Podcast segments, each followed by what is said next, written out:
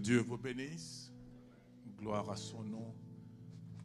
Une grande joie d'être euh, en présence de Jésus avec euh, son peuple que nous formons, que vous formez avec nous.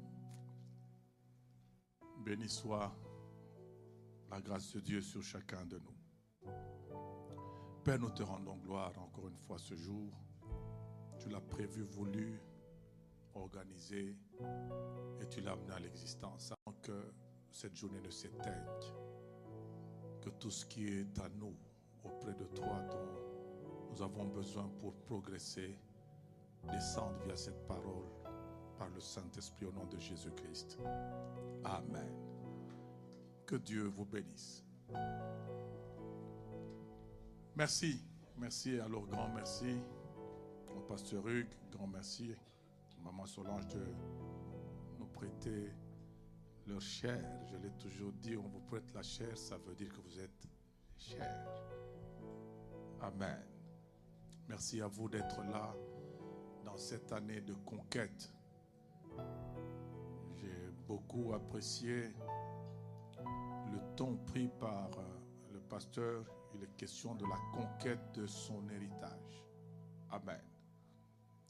Alors je voudrais, pour ce soir du moins, parler sur euh, les réalités, les principes et les exigences liées à la conquête de son héritage. C'est ça le thème que nous allons exploiter pour ce week-end.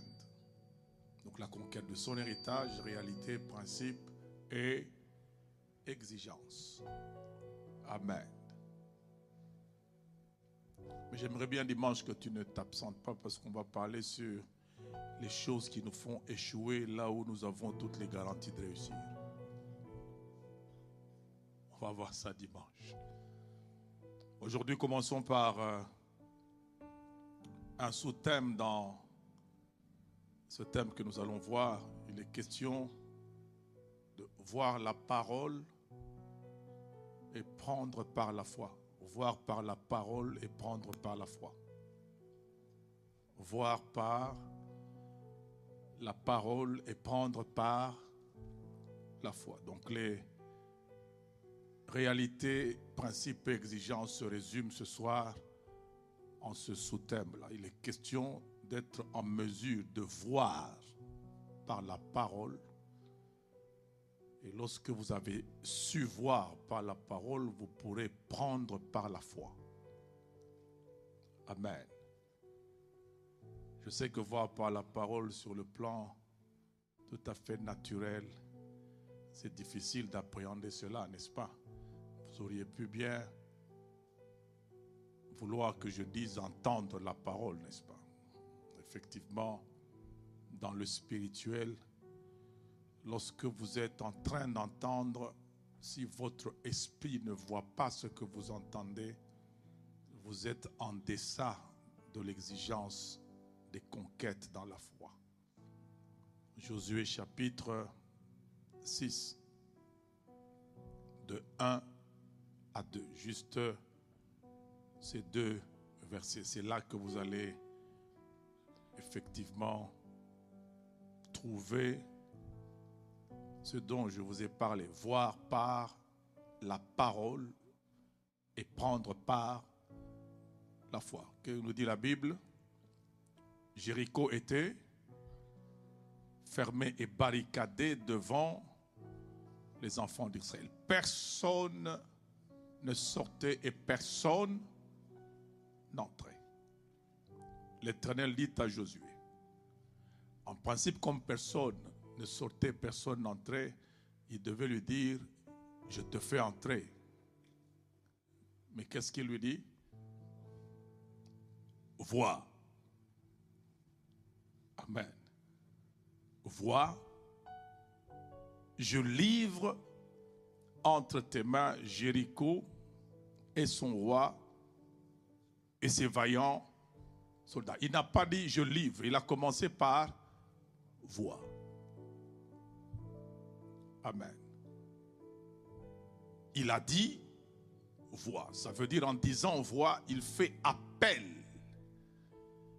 à la capacité spirituelle de Josué quand il entend la parole, qu'il voie ce qu'il va entendre. C'est pour ça qu'on a dit qu'il faut voir par la parole. Lorsque vous parvenez à voir par la parole, vous vous qualifiez à prendre par la foi. En principe, ce n'est pas prenable parce que personne n'entre, personne ne sort et Josué n'est pas encore entré. Alors qu'il est dehors, on lui dit, je te livre là où tu n'es pas encore entré. Qu'est-ce que tu vois lorsque tu entends la parole de Dieu? 1 Jean 1, 1. Certainement qu'il s'agit de Jésus, mais assurément aussi il s'agit du principe de conversion du spirituel en matériel.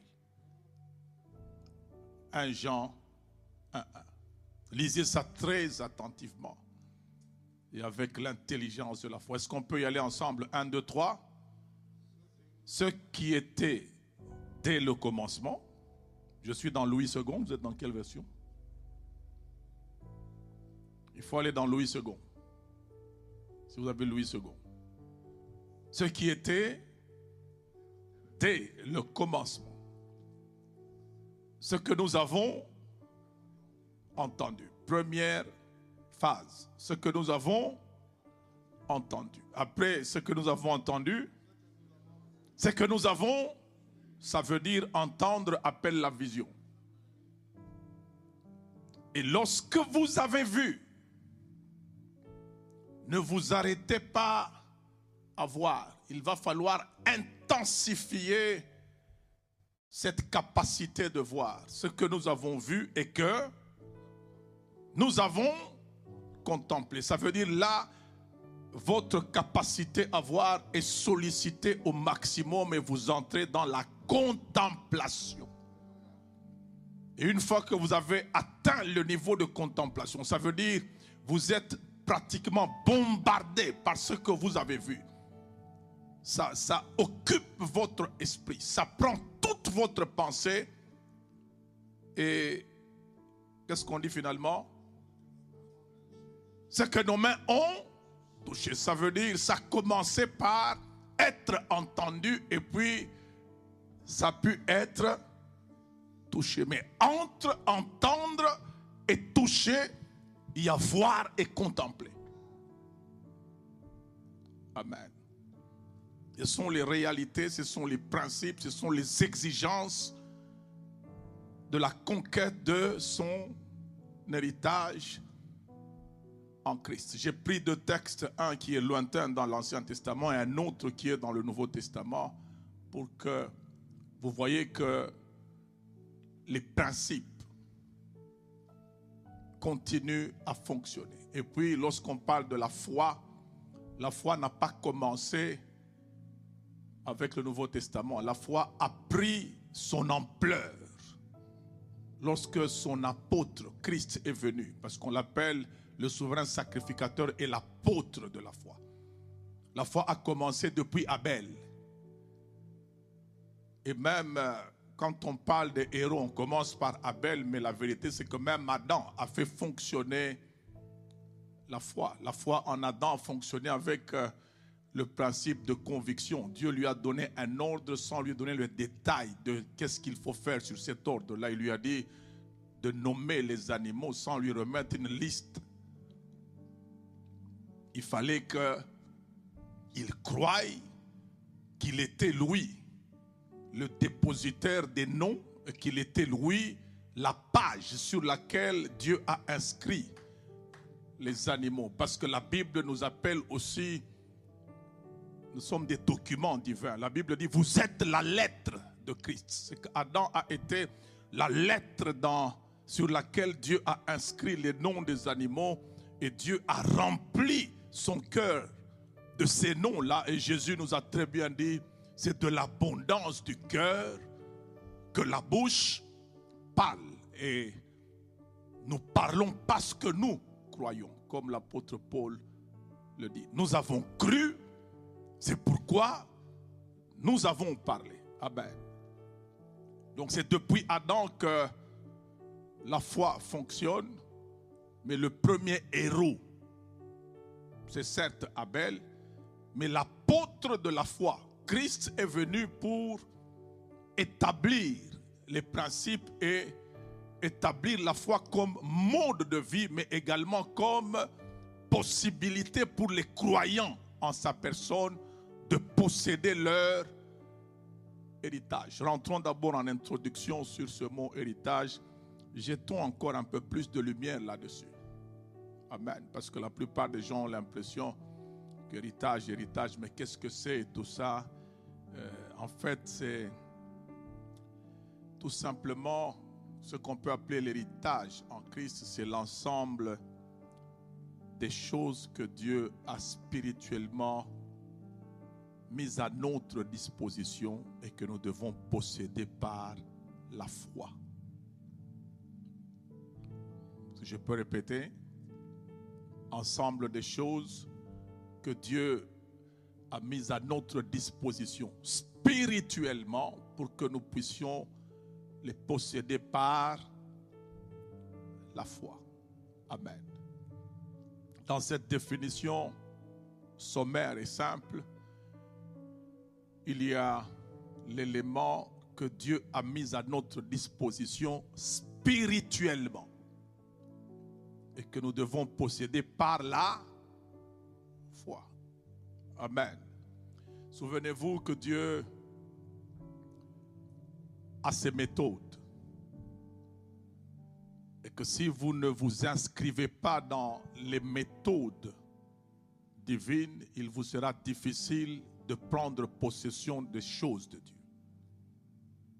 Jésus dit, je vous laisse la paix, je vous donne ma paix. Il ajoute, je ne vous la donne pas comme le monde donne. Ça veut dire, j'ai ma façon à moi de donner qui exige une façon non mondaine de prendre, non humaine de prendre. Ça veut dire, ce que je vous donne exige de vous de vous inscrire dans mes principes et dans mes méthodes pour que vous le preniez. C'est déjà donné. Mais c'est parce que plusieurs ignorent les voies de prendre ce qui est donné qui fait que nous avons des croyants qui ont l'impression que posséder les choses de Dieu, c'est historique, c'est une affaire de Paul, de Pierre, c'est les affaires de Josué, en fait c'est des affaires de la Bible. On dirait que quand ils lisent la Bible, parfois il y a des gens qui lisent la Bible et qui pensent que tout ce qu'ils lisent s'est déroulé dans la Bible. Ça ne s'est pas déroulé dans la Bible. Ça s'est déroulé sur la terre où tu te trouves et ça a été transcrit dans un livre pour te prouver que c'est possible de faire plus que ce qui a déjà été transcrit que tu lis là. Et ça a été vécu par des gens sans Bible. Et toi, tu as été placé à une période où tu as des repères. Eux n'avaient que leur esprit. Ils se battaient dans l'esprit, mais toi, tu as leur trace. Amen. Ça veut dire échouer pour nous, on va voir ça dimanche. C'est ces petites choses qui nous font échouer là où nous avons la garantie de réussir. Alors cet héritage qui est disponible, qui a été placé à notre disposition. Pour le mot héritage, comprenez seulement, c'est ce qu'il y a à posséder. C'est les choses à posséder, mais qui ont été mises à notre disposition spirituellement. Maintenant, qu'est-ce qui fait que ces choses exigent ça? J'ai beaucoup aimé la manière dont le pasteur a présenté les choses. Ça exige la conquête. Amen. Ça exige la conquête. Pourquoi ces choses-là exigent la conquête? Premièrement parce que ce ne sont pas des choses qui sont humaines, qui sont charnelles. Ce sont des choses spirituelles. Béni soit Dieu le Père de notre Seigneur Jésus-Christ, qui nous a bénis de toutes sortes de bénédictions spirituelles ou dans les lieux célestes en Christ. Mais nous nous sommes dans les lieux terrestres en Christ. Mais bénis dans les lieux célestes de toutes sortes de bénédictions, pas terrestres, mais céleste. Donc il se pose un problème de convertibilité. Convertir le spirituel céleste en Christ en matériel terrestre palpable en Christ sur la terre. C'est ça le grand problème. Il faut convertir ça. Amen. C'est là que plusieurs personnes, on dirait qu'ils restent coincé dans la chambre de conversion. C'est un peu lorsque tu ne parviens pas à introduire le billet dans le, ou ta carte hein, bancaire, tu n'arrives pas à tu l'introduis mal. Et qu'est-ce, qu'est-ce que le système fait?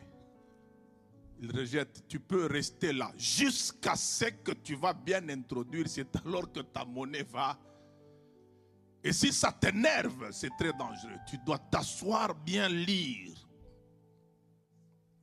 Tu dois être concentré. Parce que si tu t'énerves, tu n'as pas pris l'argent. Mais c'est ton argent. Il est juste dans le système, mais toi, tu dois introduire un élément qui doit faire passer du système là jusqu'entre tes mains. Mais si tu ignores les gestes, tu ignores les choses à faire, ça reste ton argent. Mais tu ne l'as pas en main. Et c'est le drame que nous avons avec plusieurs chrétiens, plusieurs chrétiens plutôt, qui sont bénis, mais qui ne vivent pas bénis. Être béni, une chose. Vivre béni, une autre chose. Comment passer d'être spirituellement béni, de toutes sortes de bénédictions, à vivre réellement béni. Amen. C'est dans ça qu'on va un peu essayer d'entrer. Mais avant d'aller plus loin, je voudrais qu'on comprenne un peu la, vie chrétienne et, et cet héritage-là à des niveaux différents. Amen. Et puisqu'il est question de l'héritage, on parle souvent d'héritage quand il y a eu décès d'un père qui a légué quelque chose. N'est-ce pas? Et même en Christ, nous avons ce phénomène-là. Et là, lorsque vous allez dans le livre des Hébreux, vous retrouvez ça. on nous parle de Christ qui a été comme le testateur. Prenons un peu Hébreu chapitre 9. Nous allons voir ça. Amen.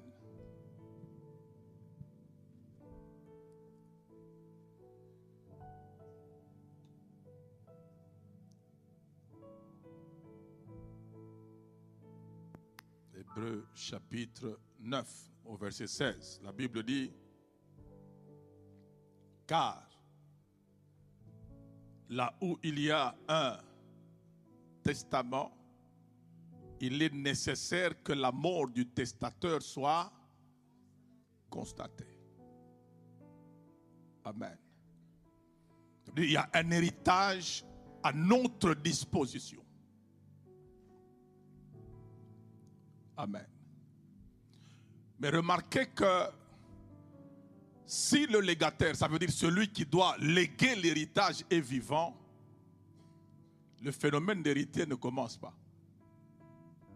C'est ça qui a énervé l'enfant prodigue. Il est là et son père est là. Il a l'impression que la présence de son père l'empêche d'entrer en possession. Il est toujours au service, mais il ne jouit pas l'or. Ça l'énerve dans l'impatience. Il a décrété la mort de son père en, allant lui demander l'héritage. Parce que quand il dit à son père, donne-moi ce qui est à moi, en fait, il lui dit, meurs. Ça veut dire qu'il y a une situation telle que la présence entre testateur et héritier bloque l'héritier. L'héritier ne peut pas atteindre le maximum. Il faut que le testateur disparaisse. Il faut que celui qui détient les choses disparaisse par la mort physiquement pour que l'héritier entre en possession de tout. Aussi longtemps que le testateur, celui qui doit léguer l'héritage, est vivant, celui qui doit posséder l'héritage va se contenter du minimum. C'est ça qui fait que Jésus a dit aux disciples, il vous est avantageux que je m'en aille. Ça veut dire aussi longtemps que je suis encore là, vous, n'allez pas voir clair. Je détiens tout. La Bible dit, Dieu lui a donné tout. Et s'il est vivant sur la terre, il continue à avoir tout en main. C'est pour ça que avant que Jésus ne meure, on était dans le minimum de Matthieu 6.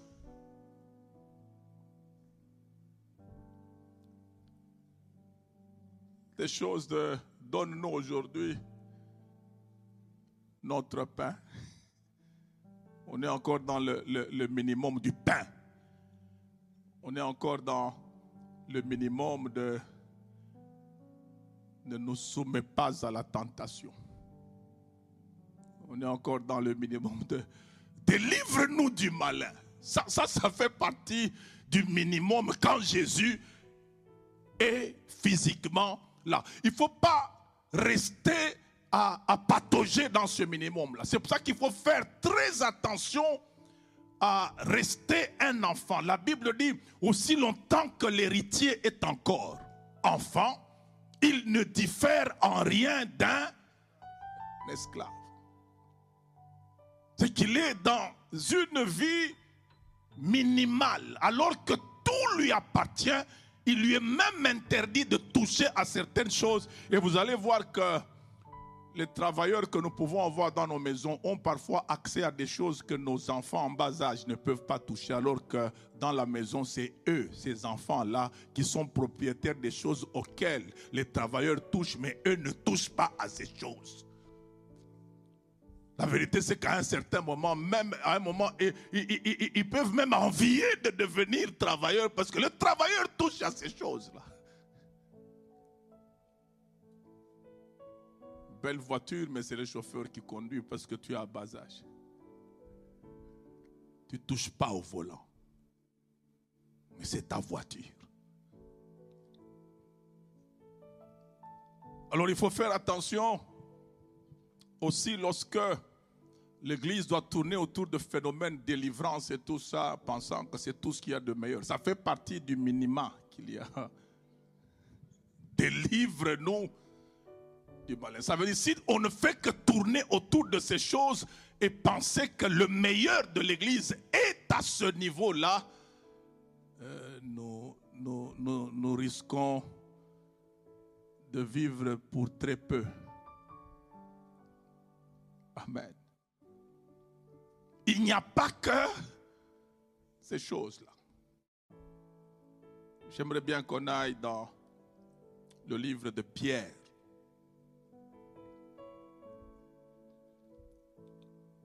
Amen. De Pierre chapitre 1er.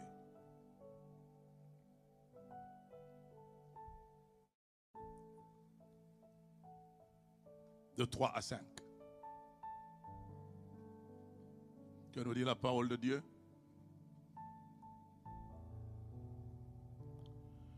Comme sa divine puissance nous a donné tout ce qui contribue à la vie et à la piété. Au moyen de la connaissance de celui qui nous a appelés par sa propre gloire et par sa vertu, lesquels nous assurent quoi? Lesquels nous assurent de sa part les plus grandes et les plus précieuses. Vous voyez qu'il y a plus grand et plus précieux. C'est qu'il y a moins grand et moins précieux. Lorsque Jésus est vivant, nous sommes dans moins grand, dans moins précieux. Amen. S'il dit il vous est avantageux que je m'en aille, ça veut dire qu'il n'y a pas d'avantage pour vous que je continue à rester là. Vous allez avoir moins. Et lorsque je vais m'en aller, il dit, je vais vous envoyer le consolateur. En fait, c'est lui qu'on appelle le gage de l'héritage, le Saint-Esprit.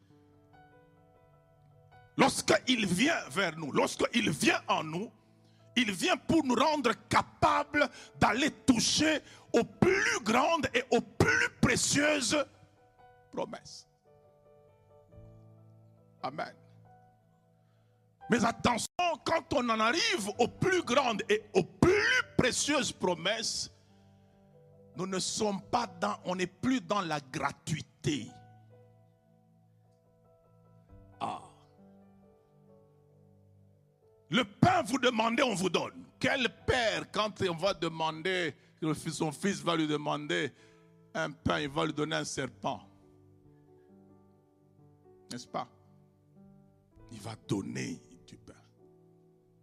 Mais quand on entre dans les plus précieuses promesses, les plus grandes promesses, nous entrons dans le phénomène spirituel où Dieu active l'exponentiation.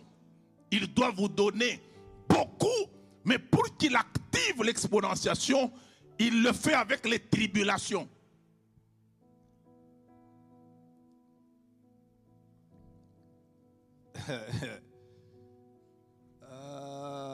Marc chapitre 10, de 28 à 31.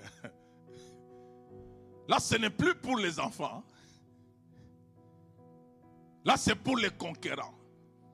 Les enfants sont à la méthode de demander, ils tendent la main, on donne. Les conquérants, tu ne tends pas la main, tu dois aller te battre pour prendre. Tu dois aller chercher et accepter de traverser tout ce qu'il y a comme obstacle. Parce que si tu ne les traverses pas, ça reste à toi, mais tu n'auras jamais ça en main. Marc chapitre 10,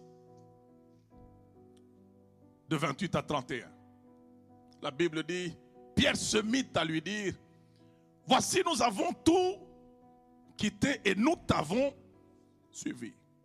Avant que je ne rentre dans ce que Jésus dit, on est à quelle étape ici? Il y a un homme riche qui a beaucoup apprécié Jésus parce que Jésus dégageait une vie divine qui était plus brillante que la richesse que cet homme avait. Les deux étaient jeunes. Jésus était jeune, jeune homme divin et l'autre jeune homme riche. Alors qu'est-ce qui se passe? Ce jeune homme riche se rend compte qu'au-delà de la richesse, il y a autre chose que je n'ai pas. Amen. Mais Jésus a ce que moi je n'ai pas. Les choses que je n'ai pas là, Jésus les a. En fait, ce que Jésus a, c'est quoi? C'est la vie de Dieu, la Zoé. Et tout notre, débat avec le monde, ce n'est pas qui est plus riche que qui. Le débat, c'est qui a la vie de Dieu et qui ne l'a pas. Le problème, c'est que nous avons cette vie-là, mais nous n'arrivons pas à la mettre en exploitation pour que les gens se disent, si je n'ai pas sa vie, je ne vaux rien. En soi, nous sommes parfois tellement matérialistes que, tremblant devant le matériel, les hommes de ce monde ne voient pas en quoi la vie de Dieu est utile. Parce que nous tremblons devant ce qu'ils ont. Raison pour laquelle Jésus n'a pas exigé à son père d'avoir plus d'argent que Salomon. Mais il a été plus brillant que Salomon. Et il avait même le courage de dire, ici, il y a plus que Salomon. Est-ce que tu peux avoir moins dans la poche et savoir que tu es plus que celui qui en a plus que toi?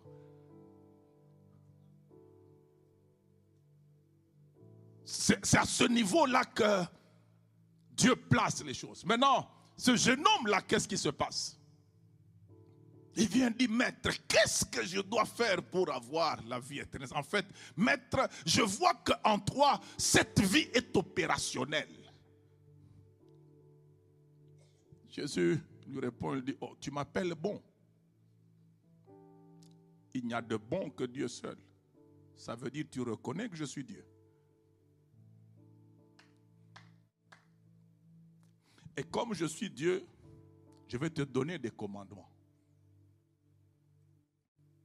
Il lui donne les commandements. Il dit, ça je respecte depuis mon enfance. En fait, il voulait lui dire que dans le régime de Moïse, vous êtes bloqué quelque part. Ce que tu vois ici chez moi, ce n'est pas ce que Moïse avait. Moïse avait ce que l'apôtre Paul appelle le ministère de la mort. Et après, il lui dit, il te manque une chose. Il entre dans son matérialisme et lui dit, va, vends tout ce que tu as, donne-le aux pauvres, puis viens, suis-moi et tu auras un trésor dans le ciel. L'homme regarde ce qui lui fait le plus mal, c'est qu'on lui dise le trésor, il l'aura dans le ciel. En fait, dans son esprit, on a accès au ciel après la mort. Et que si je vendais tout, je donnais aux pauvres que je dois récupérer au ciel, c'est que je vivrai pauvre jusqu'à ce que je meure. Il n'a pas compris. Parce que Jésus lui a dit, viens et suis-moi. Ça veut dire, quand tu as fini de vendre là, viens et suis-moi. Celui qui donne aux pauvres prête à Dieu, qui va lui rendre ça veut dire, prête à Dieu de l'argent, moi je vais te le rendre. Suis-moi.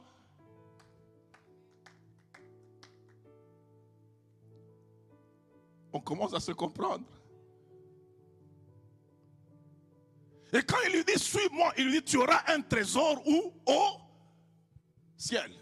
Comme pour lui, le ciel n'est accessible qu'après la mort, il dit, non, moi, ça, ça ne va pas. Pierre a compris que le ciel n'est pas accessible qu'après la mort. C'est maintenant qu'il vient. Parce qu'on lui avait promis les clés du ciel. Ça veut dire le ciel, tu sais agir dedans à partir de la terre. Ce que tu lieras sur la terre sera lié au ciel. Pierre comprend que nous avons déjà rempli les conditions que cet homme refuse de remplir. Maintenant, il nous reste juste un téléchargement ciel sur terre. Maintenant, il suit Jésus pour lui dire, Seigneur, nous, on n'en est plus aux théories. Nous, nous sommes déjà en plein. Nous avons déjà couru des risques pour toi. En fait, c'est ça que j'aimerais bien vous dire ce soir. Les histoires de conquête ne réussissent qu'à des gens capables de prendre des risques. Il y a des choses à perdre, des gens à perdre, des choses à abandonner, des choses à perdre pour que tu ailles parfois là où tu ne sais pas que tu devrais y aller et que tu te retrouves dans des conditions où tes anciens amis peuvent te regarder et dire c'est lui ou ce n'est pas lui tellement que c'est bas ce que tu vis.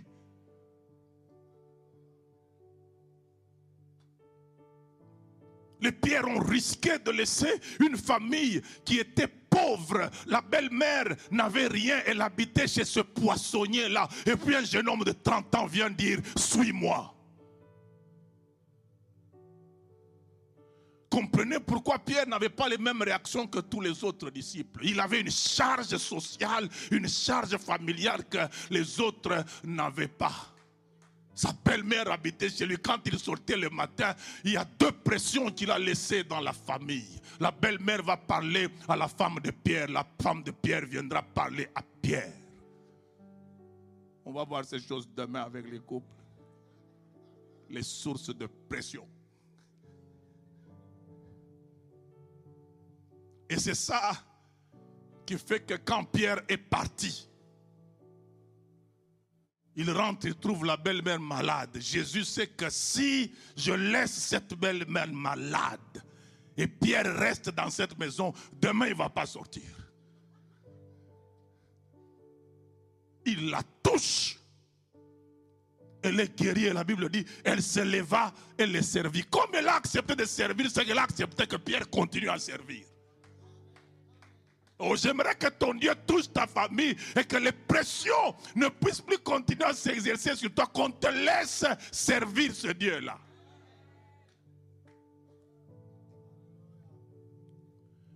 Et Pierre lui dit, mais nous, nous avons tout quitté pour te suivre. C'est que nous sommes en processus de recouvrement. Maintenant, dis-nous exactement. Ça veut dire, nous voulons voir par ta parole. Quand tu vas dire, nous allons voir exactement qu'est-ce que nous gagnons à te suivre. À un certain moment dans la vie, si tu ne sais pas ce que tu gagnes, c'est triste. David ne s'est pas battu contre Goliath seulement parce qu'il était enfant d'Israël. Non, non, non. Il y avait quelque chose de clair qu'il a entendu et il a comparé d'où il est venu avec ce qu'on lui a promis. Il a dit, si je ne fais pas cette bataille, je risque de rentrer dans la bergerie de papa Isaïe pour toujours. Il y a des familles comme ça où le père n'a de vision que de vous faire tourner autour de ces choses alors que Dieu a une grande destinée pour vous. Isaïe est un peu le type de Térac, père d'Abraham. Et lui, Térac a réussi. Il fallait seulement que Dieu descende pour qu'Abraham quitte chez eux. Térac a réussi à prendre Abraham, à le planter, à l'enraciner dans tout ce qui est à lui, jusqu'à ce qu'à 75 ans, Abraham habite chez son père. Et Dieu vient doucement. Il ne touche pas cette affaire-là. Il sait qu'Abraham est tellement ancré dans cette histoire-là que si je le bouscule en lui disant en un coup sort de chez vous, ça ne va pas être euh, facile. Je commence par le pays. Va-t'en de ton pays.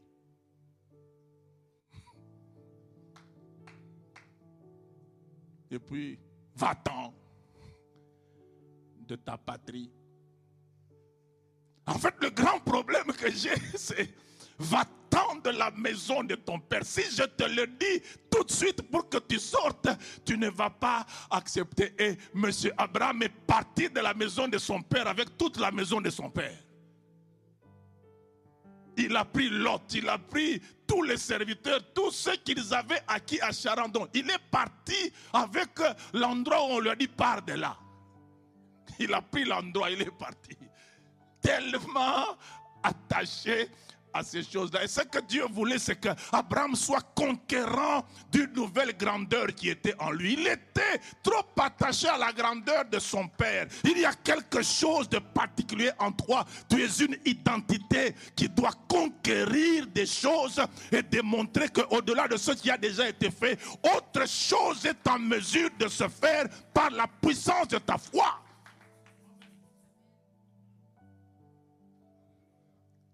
Pierre lui a dit, parle-moi, je veux un peu voir, parce qu'à chaque fois que tu parles, je vois.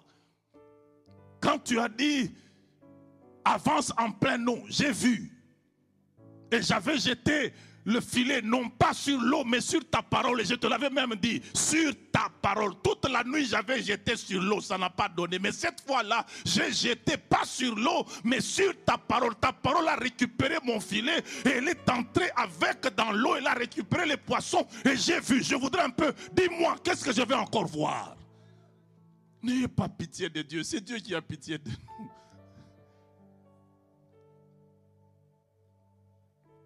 Oh.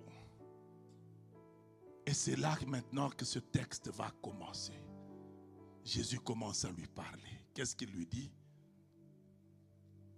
Je vous l'ai dit en vérité, il n'est personne qui, ayant quitté à cause de moi et à cause de la bonne nouvelle, sa maison, ses frères, ses soeurs, ou sa mère, ou son père, ou ses enfants, ou ses terres, ne reçoivent au centuple présentement dans ce siècle-ci des maisons, des frères, des sœurs, des mères, des enfants, des terres, avec des persécutions.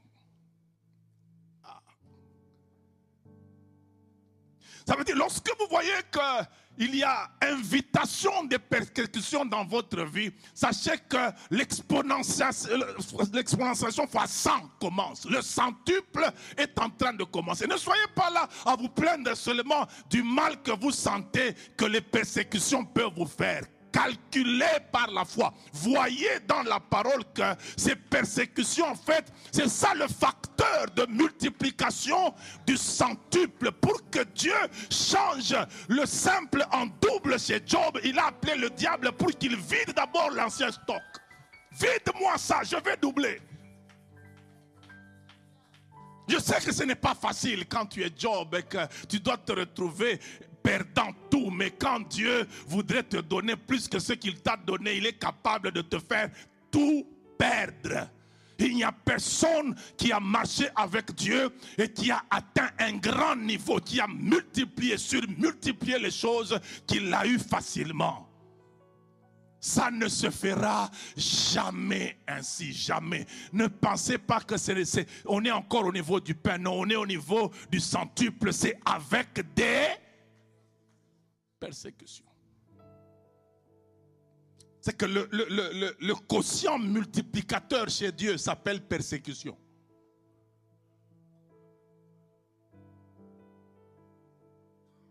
Amen. Faites le répertoire de tous ces gens de la Bible qui ont connu une démonstration de la bénédiction de Dieu qui enrichit. Allez demander à Isaac pour que tu te retrouves à Rehoboth et que tu, tu sois à l'aise. Qu'est-ce qui s'est passé? Les Philistins l'ont mis mal à l'aise. J'aimerais te le dire, il y a des gens qui ne t'aiment pas et qui ne t'aimeront jamais et qui ne te mettront jamais à l'aise que tu aies et que tu ou que tu n'aies pas. Surtout quand tu auras, ils seront tellement mal à l'aise qu'ils viendront pour qu'ils te mettent toi aussi mal à l'aise. Qu'est-ce qui fait qu'il n'y a que toi? L'agenda des Philistins, c'est comment abattre Israël.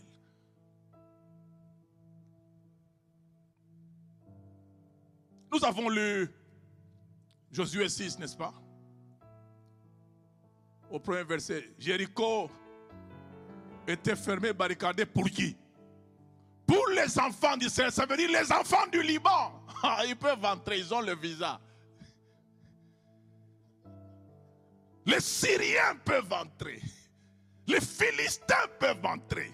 Mais quand un enfant d'Israël arrive, il est allé au mouroir.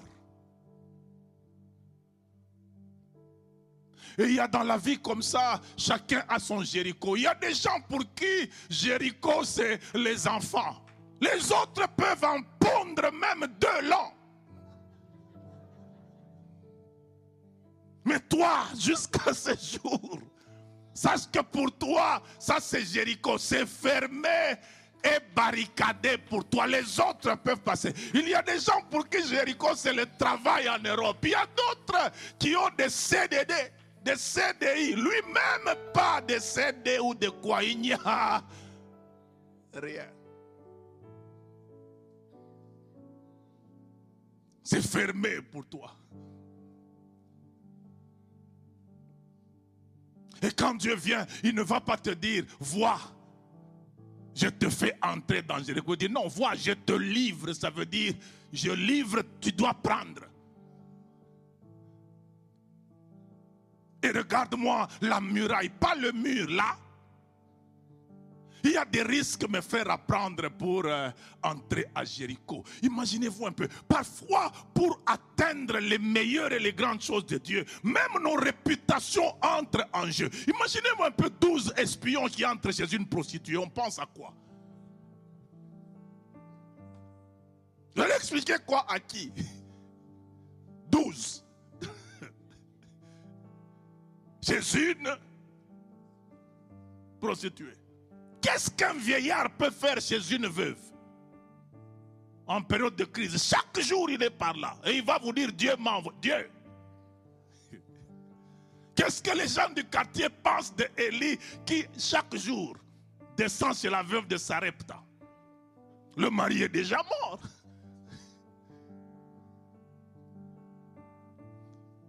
Parfois, je vous dis la vérité, dans ces choses de l'évangile ici, nous y laissons à un certain moment le costume de la réputation reste accroché quelque part.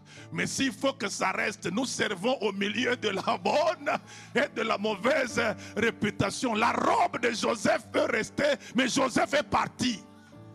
Garde la robe comme une évidence, mais l'histoire est connue de Dieu et l'avenir nous en dira plus. Parce qu'il y a un jour où tu auras ma robe en main, mais il y a un jour où j'aurai la destinée de ton mari en main. Je deviens premier ministre là où lui il arrange la chambre.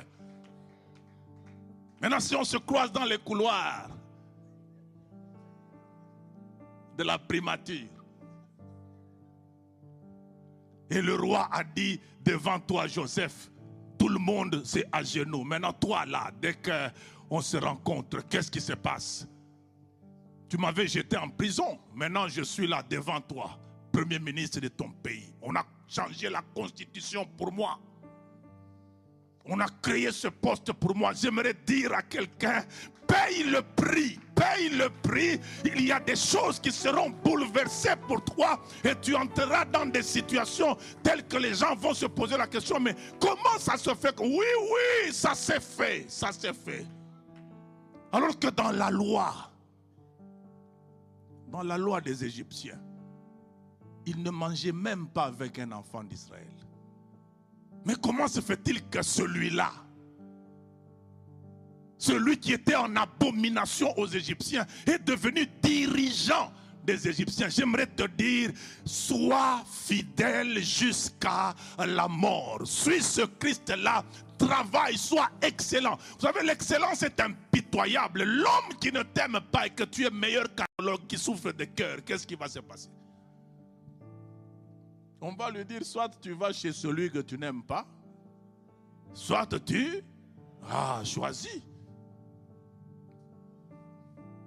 Oh, je prie que Dieu te rende incontournable, un conquérant incontournable. Tu n'as pas besoin que les gens t'aiment. Toi, aime-les, mais il faudrait que Dieu t'impose à telle enseigne que sans toi, même eux ne sont plus à l'aise. Sois le détenteur du système. Confisque l'atmosphère là où tu es. Élie a changé le climat pendant un temps. Il s'est réveillé le matin. Il dit Allez, je ferme la pluie. Votre Dieu parle là, le Dieu de la fécondité. Je le mets au défi. Je ferme la pluie. On va voir si votre Dieu va vous donner la pluie. Sois conquérant. Vois, je livre Jéricho entre tes mains. Lorsque Dieu parle, il faut que tu vois ce que Dieu dit. J'aime bien la parole de Dieu parce qu'elle est multimédia, elle est audio, elle est vidéo, elle a des hypertextes, elle contient tout. Lorsque Dieu parle, ne cherche pas simplement à entendre le son. Cherche à voir ce que Dieu a dit. Parce que ce que Dieu dit, c'est ça la prochaine étape de ta vie.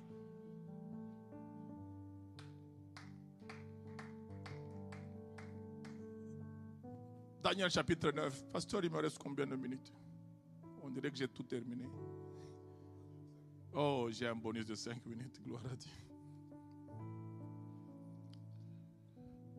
Est-ce qu'on peut lire chapitre 9 de Daniel? Parce que plusieurs personnes pensent que il n'y a que la vision de type prophétique qui fonctionne. Et ici, vous allez voir que c'est un prophète, mais qui a vu pas avec la vision de type prophétique, avec une autre façon de voir. Moi, je regrette parce que il y a plusieurs personnes qui ont l'impression que c'est le mode de, de langage qui fait l'importance. Non, c'est le résultat de ce qu'on entend.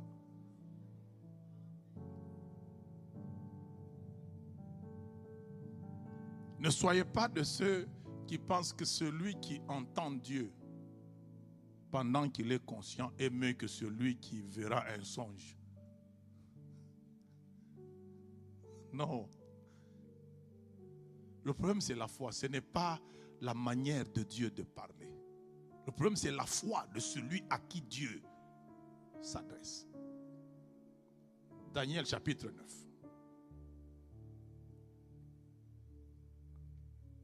Prenez le premier verset. Et le deuxième. La Bible dit, la première année de Darius, fils d'Assuréus, de la race des Mèdes, lequel était devenu roi du royaume des Chaldéens. Verset 2. La première année de son règne, moi, Daniel, je vis par les livres. Qu'est-ce qu'il a fait? En principe, il devait dire j'ai lu les livres. Il lisait, mais en lisant ces livres-là, il savait que c'était la parole de Dieu et il voyait ce qu'il lisait.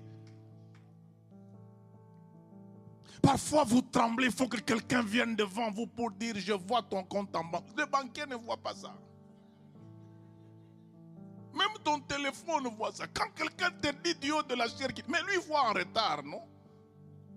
Toi-même, tu as déjà vu. Je suis en train de voir chez vous. J'ai déjà vu chez nous.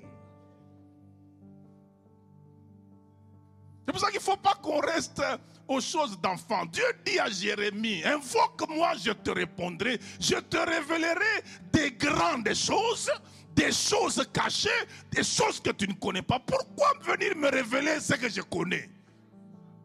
Qu'est-ce qu'il y a de grand dans ce que je connais? C'est des révélations pour toi. Pour moi, c'est des rappels.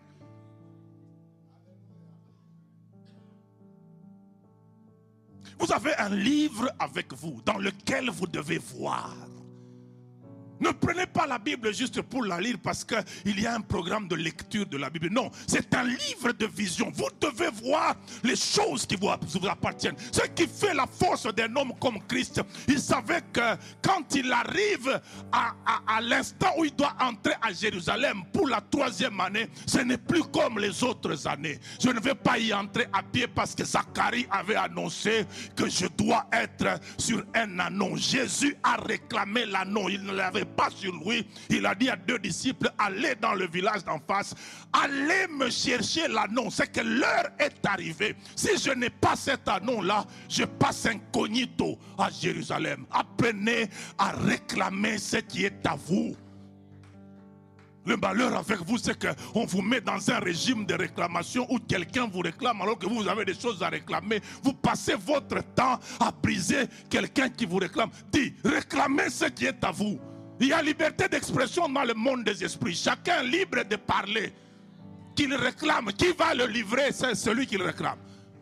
Dieu, c'est quand même ton Père, dit. Même quand on va dire les réalités de réclamation, oui, on ne refuse pas. On prend Pierre quand Jésus a dit, Simon, Simon, Satan, même pas ta, Satan vous a réclamé. Il y a le vous. Pour vous cribler comme du froment. Pourquoi on va seulement s'arrêter criblé comme du froment, là pour présenter la méchanceté de Satan? Écoutez, méchanceté et force, c'est deux choses différentes. Tu peux être méchant sans force. Jésus ne s'est pas arrêté là. Qu'est-ce qu'il a dit? J'ai prié pour toi. Il n'a même pas dit j'ai prié pour vous. Alors que c'est le vous qui était réclamé. Mais il arrête la prière à toi. Et, les, malentendus, les, mauvaises conceptions de la nouvelle alliance ont bombardé les gens. Ils pensent que Satan entre au ciel comme à l'époque de Job. Oh. Vous savez cette réclamation-là? C'était la dernière fois où Satan est allé au ciel. C'était avant que Jésus ne meure. Quand Jésus est mort et qu'il a laissé tomber son sang, la Bible dit, il nous a ouvert une route nouvelle. C'est nous qui avons maintenant accès dans le sanctuaire au moyen du sang. Sauter et aller dans l'Apocalypse, on vous dira que Satan a été précipité. Il, précipité. il a été vaincu à cause de quoi? Du sang. Il ne fut plus trouvé de place pour lui au ciel. Maintenant, pourquoi vous lui donnez de la place là-bas? C'est dans quel ciel? Dans le ciel de Dieu. Non, c'est dans ton ciel à toi. Dans le ciel de Dieu, notre bon d'entrée, c'est ça son ticket de sortie. Le sang de l'agneau. Ça veut dire, on nous introduit par le sang et lui, on le chasse par le sang. Et Dieu et Satan, ils ne se verront plus. En Christ, il n'y a que Dieu et nous. Il n'y a pas de Satan là-bas. Et nous ne sommes pas bénis dans les lieux célestes où Satan joue. Non, nous sommes bénis dans les lieux célestes de toutes sortes de bénédictions spirituelles, dans les lieux célestes en Christ. on vous réclame. Oui, laissez-le réclamer. C'est sa liberté d'expression. Il me réclame où? Qui va me livrer à lui? Me voir, c'est une chose, m'avoir, c'est une autre. D'ailleurs, il voyait Pierre qui passait à Jérusalem, n'est-ce pas? Mais pour l'avoir, pourquoi ne pas aller directement? Il fallait aller voir son père. Mes amis, soyons. On a suivi quand même euh, qui a gagné la canne. Le pays organisateur, non? Mes frères, quand même, qui est organisateur de la vie? N'est-ce pas Dieu? Comment est-ce que tu vas me gagner sur le terrain de mon père? Le ballon, c'est pour lui. L'arbitre, c'est son fils, mon grand frère.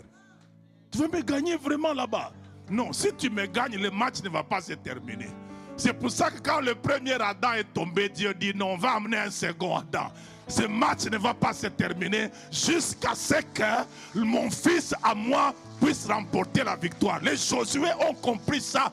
Quand ils se battaient contre euh, les, gens de Gabaon, il a l'impression que si la nuit commence à tomber, ça va être très compliqué pour moi. Quand même, l'arbitre, c'est mon père. Soleil! Arrête-toi. J'aimerais que certaines choses s'arrêtent dans ta vie parce que il faut que le Dieu qui t'a amené à conquérir te voie vider les quotas de tout ce qu'il a prévu pour toi. Que Dieu te bénisse.